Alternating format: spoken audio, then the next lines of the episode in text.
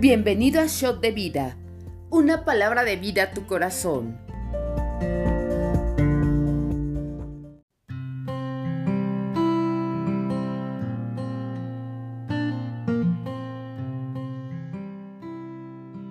Bienvenido al devocional. Soy Esteban Sánchez, pastor de la Iglesia de Monterrey. El día de hoy comentaremos la lectura correspondiente al, 20 de octubre que nos dirige a 2 de Corintios 3 y Salmo 53 y 54.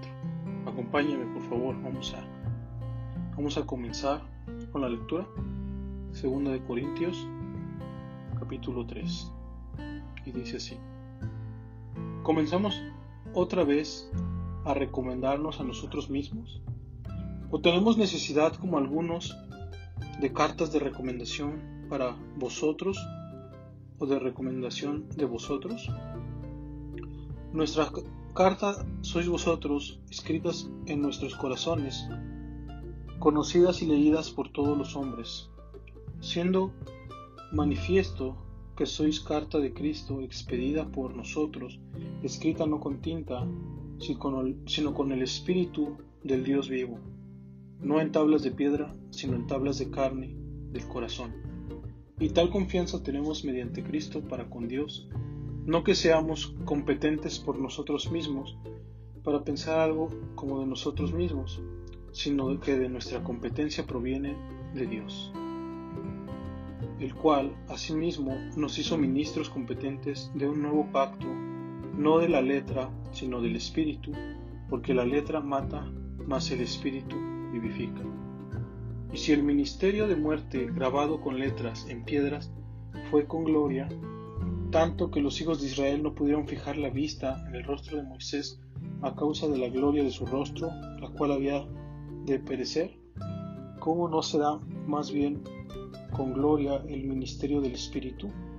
Porque si el ministerio de condenación fue con gloria, mucho más abundará en gloria el ministerio de justificación porque aún lo que fue glorioso no es glorioso en este respecto en comparación con la gloria más eminente. Porque si lo que perece tuvo gloria, mucho más glorioso será lo que permanece. Así que, teniendo tal esperanza, usamos de mucha franqueza, y no como Moisés, que ponía un velo sobre su rostro, para que los hijos de Israel no fijaran la vista en el fin de aquello que había de ser abolido, pero el entendimiento de ellos se embotó porque hasta el día de hoy, cuando leen el antiguo pacto, les queda el mismo velo no descubierto, el cual por Cristo es quitado. Y aún hasta el día de hoy, cuando se lee a Moisés, el velo está puesto sobre el corazón de ellos. Pero cuando se conviertan al Señor, el velo se quitará, porque el Señor es el Espíritu, y donde está el Espíritu del Señor, ahí hay libertad. Por tanto, nosotros todos, mirando a cara descubierta como en un espejo la gloria del Señor, somos transformados de gloria en gloria en la misma imagen por el Espíritu del Señor. Qué impactante, ¿verdad? Me, me deja con la boca abierta cuando leemos esta, esta porción de las escrituras y nos damos cuenta de esos velos, de esos velos y de cómo hay veces que la iglesia buscamos recomendaciones, buscamos ciertas cosas y no nos damos cuenta de la gloria de Dios. Sabes, Pablo escribe a la iglesia de Corinto y, y habla y expresa que no tenemos que buscar la, la competencia, ahora sí que, pues por medio de nosotros, ni por medio de cómo son nuestras fuerzas, ni por medio de, pues de un montón de cosas que a lo mejor podrían en un momento pues darnos cierta estabilidad, darnos cierta posición, sino todo va girando a Cristo, ¿verdad?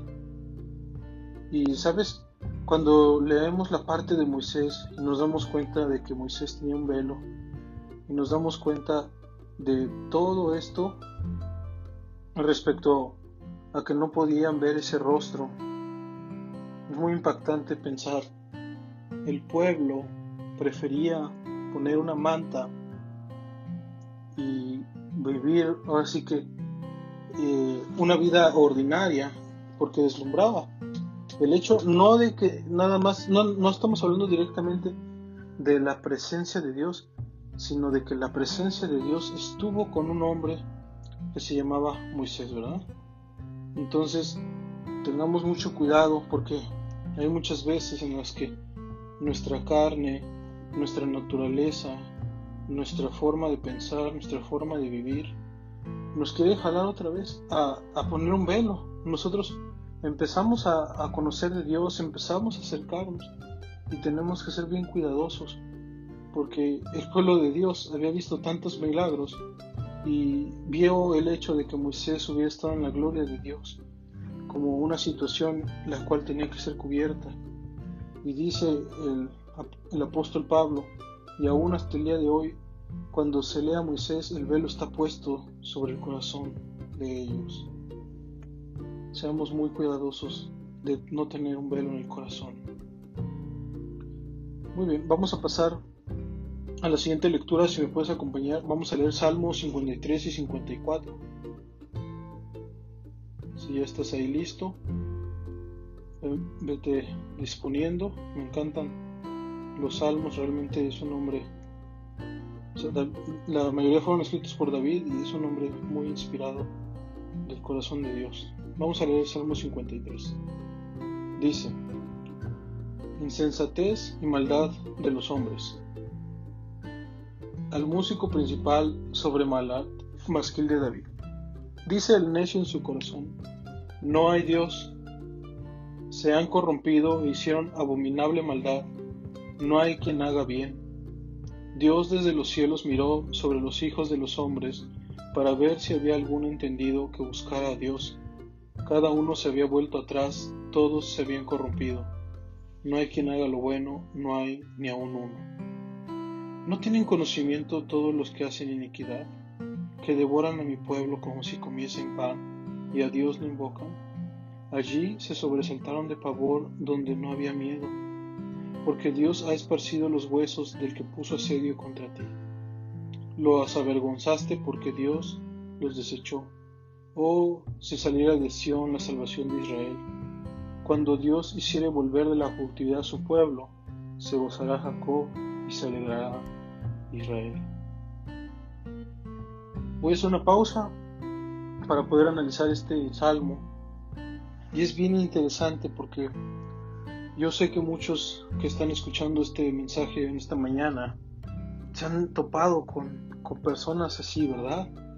Que, que piensan que no hay un Dios, que hacen la maldad con toda libertad, que no tienen ninguna restricción para lo que hacen, ¿verdad?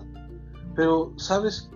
Eh, el Señor es nuestro Salvador y en el Señor nosotros ponemos nuestra confianza a, mí me sorprende cómo Dios libra a su pueblo, cómo Dios siempre manda la salvación, cómo el Señor siempre nos da una oportunidad, el Señor nos da fuerzas, el Señor está allí. Aun cuando el maligno trata de destruirnos, nosotros siempre tenemos una forma de gozarnos en Dios porque Él es bueno.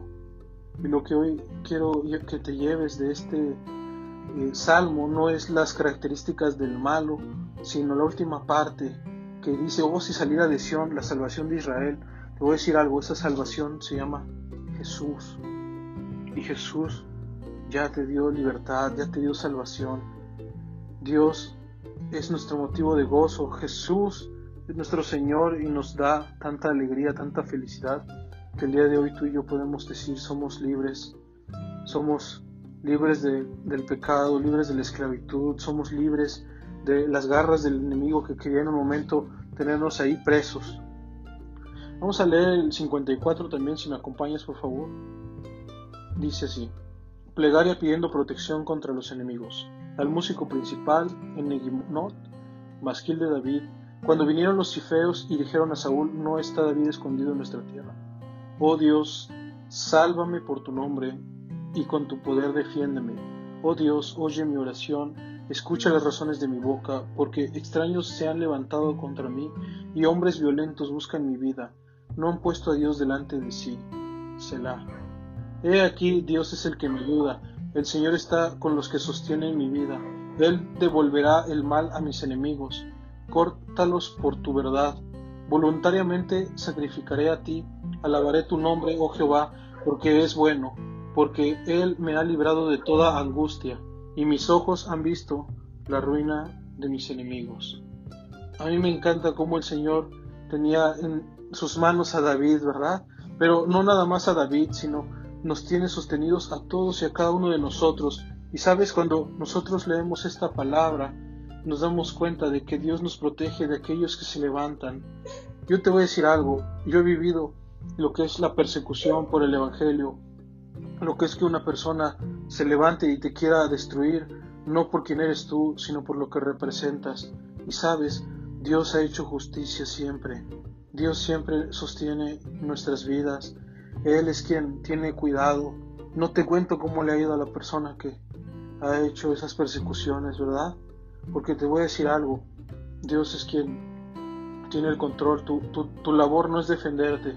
Tu labor es seguir adelante, ser obediente. Tu labor es confiar en Dios. Tu labor es seguir creyendo y seguir inspirando más a que sigan a Jesús. Sabes, a veces tú vas a creer que ya todo terminó, a veces tú vas a sentir que la situación ya te sobrepasó.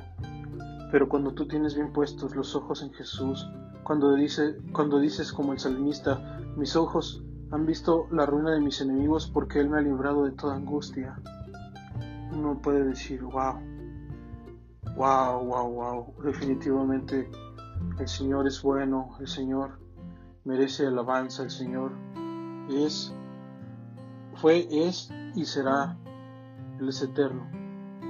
Amada iglesia, no, no te angusties. Esto lo escribe David cuando estaba en un tiempo de persecución, pero yo creo que muchos nos identificamos en algún momento, ¿verdad?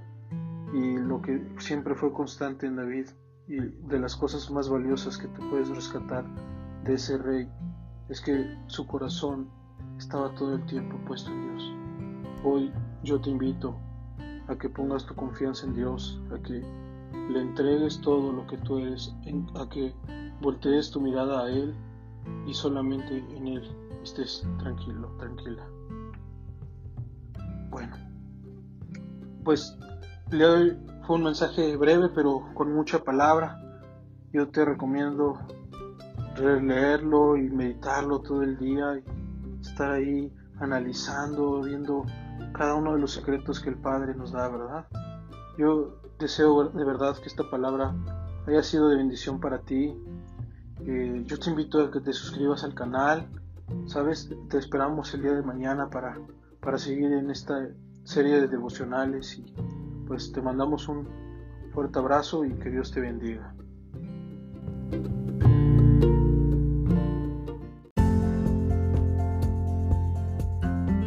Conoce más en rnmexico.org.